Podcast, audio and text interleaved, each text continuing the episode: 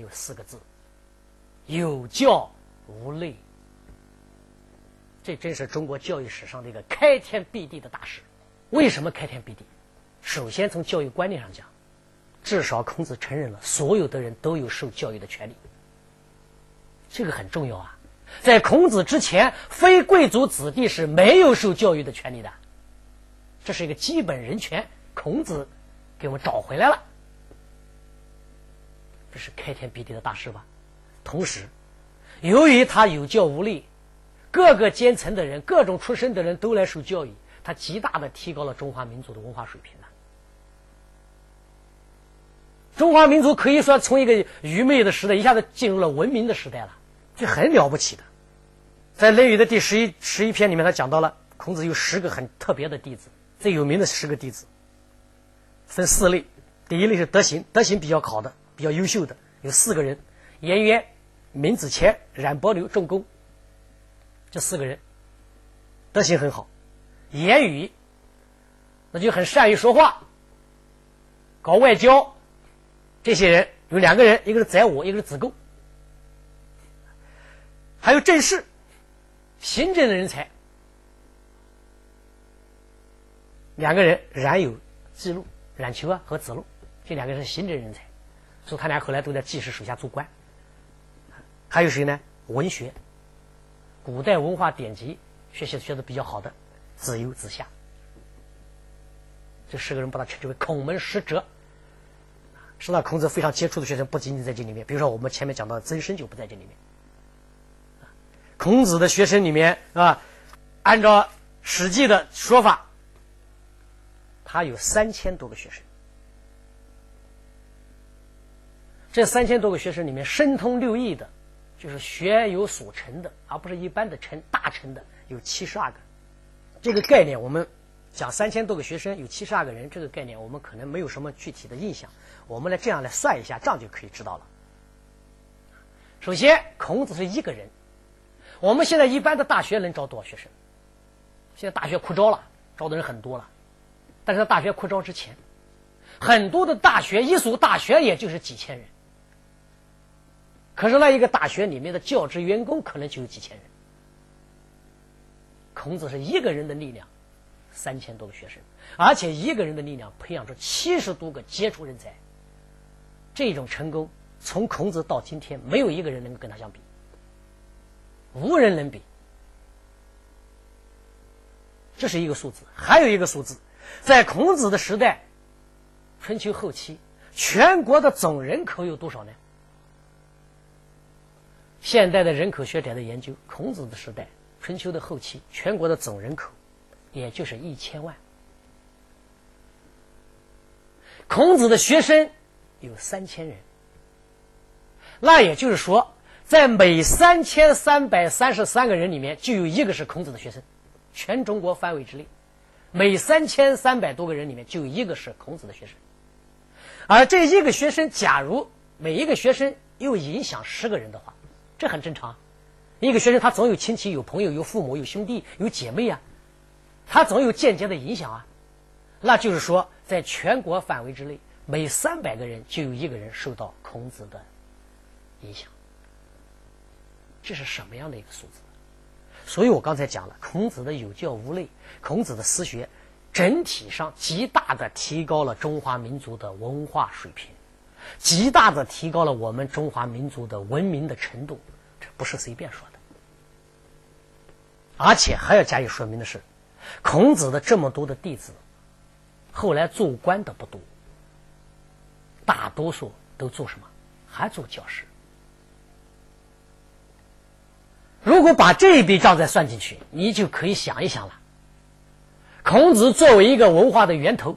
通过他的七十二个贤者，通过他的三千个弟子，他覆盖到了当时全中国范围之内。这种教育的成功，我所以讲，几乎在中国历史上没有第二个人，没有第二个人。所以他是伟大的教育家，他体现在很多方面。首先，他巨大的成功，极大的整体性的提高了中华民族的文化的水准、文明的程度。同时，他的伟大的教育理念。伟大的教育思想影响中国几千年，直到今天，我们的教育思想还在受他的影响。这样的教育家太伟大了，我想中国历史上找不到，在世界历史上能不能找到？我没找到，没有一个人对他的民族的影响会像孔子那样。孔子对中华民族的影响，在世界历史上找不到任何一个人对他本民族的影响像孔子这样。所以我说，孔子是圣人。中华民族没有宗教信仰，但是我们有圣人。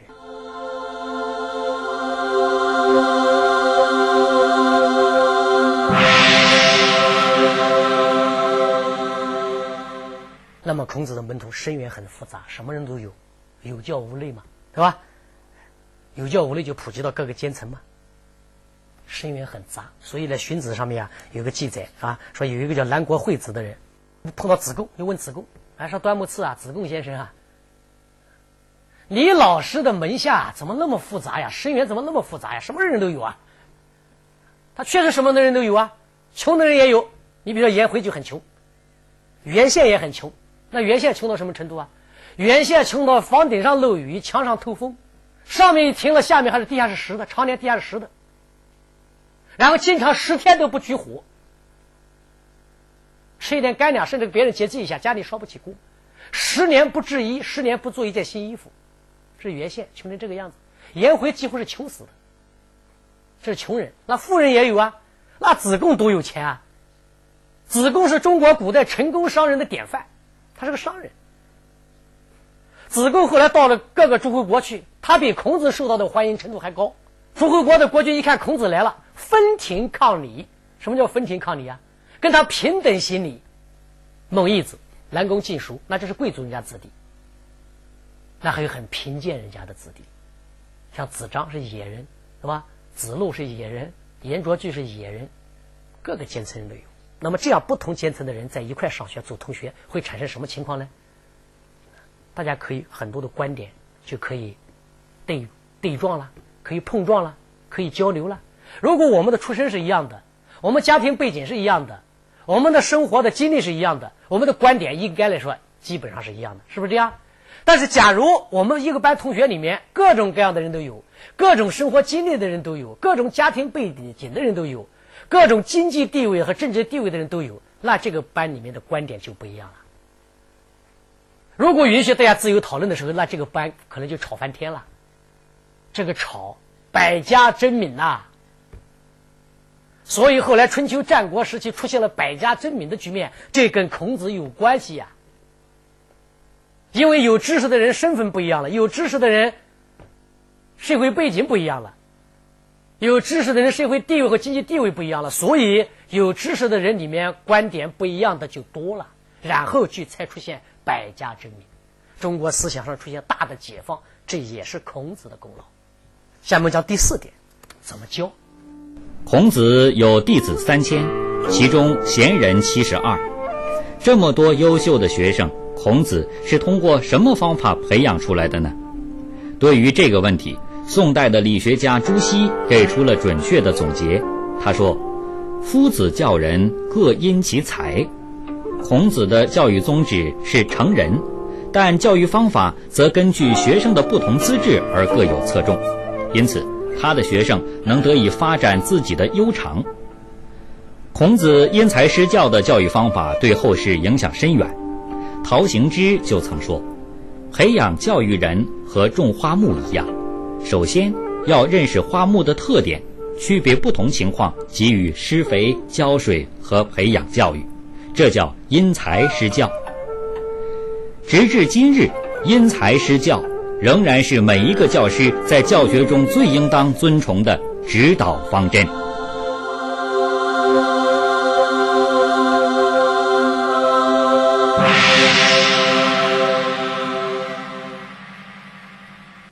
对不同的人，他确实是不同的说法的。同一个问题，你看我们在《论语》里面就发现很有意思，有很多人问孔子什么叫仁，回答是不一样的；有很多人问孔子什么叫孝，回答也是不一样的。很多人问孔子什么叫君子，孔子的回答是不一样的。很多人问孔子怎么样从事政治，回答也是不一样的。那你要读了《论语》以后，你说：“哎呦，这孔子这个人没有固定的观点，他想说什么就说什么。”不是的，他是根据不同的人的，人不同，回答不一样，他针对你的特点。有一个很典型的例子，子路和冉求这两个人不都是行政人才吗？但两个人个性不一样。子路很莽撞的一个人，他原来当强盗的人，你想这是什么性格？他很莽撞，他觉得自己很勇敢，但做事也很莽撞，想起来就做，风风火火，不计后果。他性急，他判案的时候都是这样，是吧？他答应你的事情，子路无数落。我今天答应你，我今天就做好。今天不做好，我晚上睡不着觉。性急，他判案也是这样子的。他听一面之词，马上就判案了。他来不及听第二个，他他听了你原告的讲，那好，我就判了。他不听被告的，他急啊，这样的性格的人。可是冉求是什么性格呢？小心谨慎的人，察言观色的人，非常拘谨的人，做什么事情考虑的反来覆去的人。孔子实际上不喜欢举一反三啊，不喜欢这个啊三思而后行的。有人问孔子啊，三思而后行可以吗？孔子说不行的，再思可以，想两遍就行了嘛，想三遍干什么？我们现在叫三思而后行，那不是孔子的话。这个成语来自于孔子，但是孔子反对，因为孔子反对人们在做事之前反来覆去的想。一个人碰到一件事情以后，第一反应往往是真诚的。你反来覆去的想，可能想到最后就是虚伪的。所以孔子有一句很有名的话，叫“多思转多思”。第一个多思就是多想，转多思后面的多思什么呢？就是私心的思，是吧？一件事情我一开始想到，我马上就做，那可能就做了。然后你反反复复的想，想到最后总是为自己打算。那好，现在我们来看一看，子路这样莽撞的人、性急的人和冉求这样拘谨的小心的人，问了孔子同一个问题，看看孔子怎么回答的。先是子路来问的。子路说：“老师，我如果听到了一件很好的道理，我是不是马上就可以去做？听到了一件正确的事情，我是不是马上就可以做去啊？”孔子怎么回答的呢？孔子说：“那怎么可以呀？你还有父兄呢，你有父亲啊，有兄长在啊，你至少要问问你父亲，问问你兄长，你怎么能自作主张呢？”好了，子路走了。冉求又跑来了，老师，如果我看到一件正确的事情，我是不是马上就可以做啊？孔子说：“是啊，你既然觉得是正确的，你马上就应该做啊，你还犹豫什么？”同样的问题，回答不一样。然后嘛，哈，那个公西华，公西华很年轻，公西华是小小小学弟了，他年龄很小，比孔子小四十来岁了，很小。哎，他在旁边听着，也觉得老师怎么今天我两个对吧？师兄来问孔子同一问老师同一个问题，他怎么回答不一样啊？他说：“老师啊，刚才子路大师兄来问你，告诉你你告诉他说不行的，要听听父兄的意见。可是冉求师兄来问你说就这样做，不要犹豫。那我我糊涂了，到底是怎么回事啊？”然后孔子告诉他说：“冉求这个人比较谦虚，比较退让。”比较胆小，所以我要鼓励他。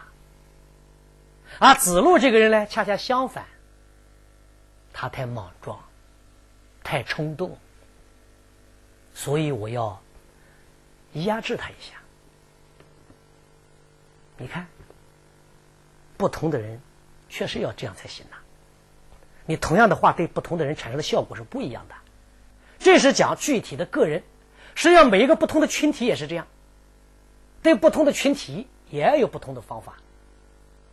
你比如说，孔子讲过这样的一些话，啊，他说：“君子有三戒。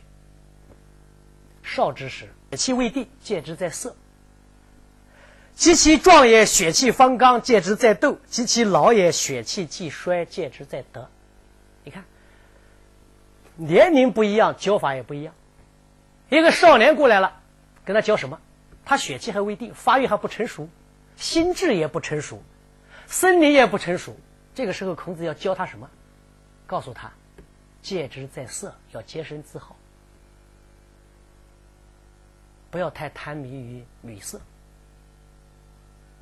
然后人年龄壮了，到了壮年了，有什么毛病呢？血气方刚，而且到壮年的时候嘛，人生的事业开始了，在人生的这个么这么一个啊舞台上，他会和别人发生竞争的。你在和别发别人发生竞争的时候，你往往会容易斗的。你在发展自己的事业的时候，在做自己的事情的时候，你总是要和这个社会发生竞争的。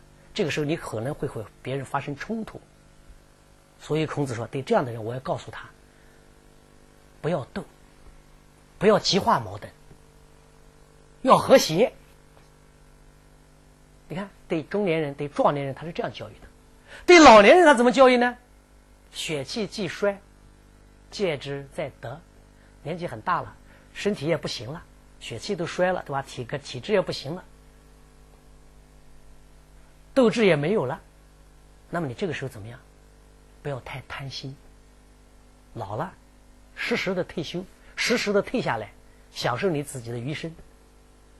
不要太贪得无厌，讲的好不好？讲的对不对呀？我们现在很多领导干部不是有个五十九岁现象吗？到了五十九岁了，六十岁就要退休了，就要就要从岗位上退下来了。在五十九岁的时候猛捞一把，过六十岁退休了没办法捞了，权力不用顾其作废呀。很多人在五十九岁这一年翻船的，很多领导干部都是这样啊。如果他们到孔子那地方学一学，孔子会告诉他：五十九岁了，戒之在德，千万不要贪污，千万不要受贿，那可能就不出事了。你看，他在两千多年前讲的情况，在今天，在我们的官场上那么典型的体现出来了。不同的年龄，不同的教法。不同的群体也有不同的教法的。比如说，孔子有一句话：“中人以上可以遇上也，中人以下不可以遇上也。”啊，人的才智有区别啊，有的人领悟性悟性高一点，有的人悟性低一点，有的人基础好一点，有的人基础差一点。那么基础好一点的人，你可以给他讲更多的东西；基础差一点的人呢，那么要教他的时候，可能就要。从最基本的东西开始，这是基础。然后有你悟性，悟性高的人，你可以跟他讲很高深的道理；悟性浅的人，你就不能够跟他讲高深的道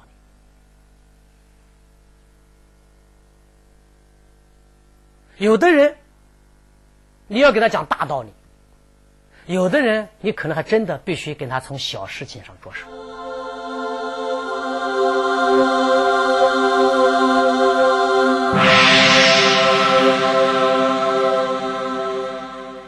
中人以上，中人以下，他也有区分呐。他教了那么多的学生，他一辈子在在搞教育，他对教育的规律，他的把握太准确了。不同的人有不同的教法，不同的年龄段有不同年龄段的教法。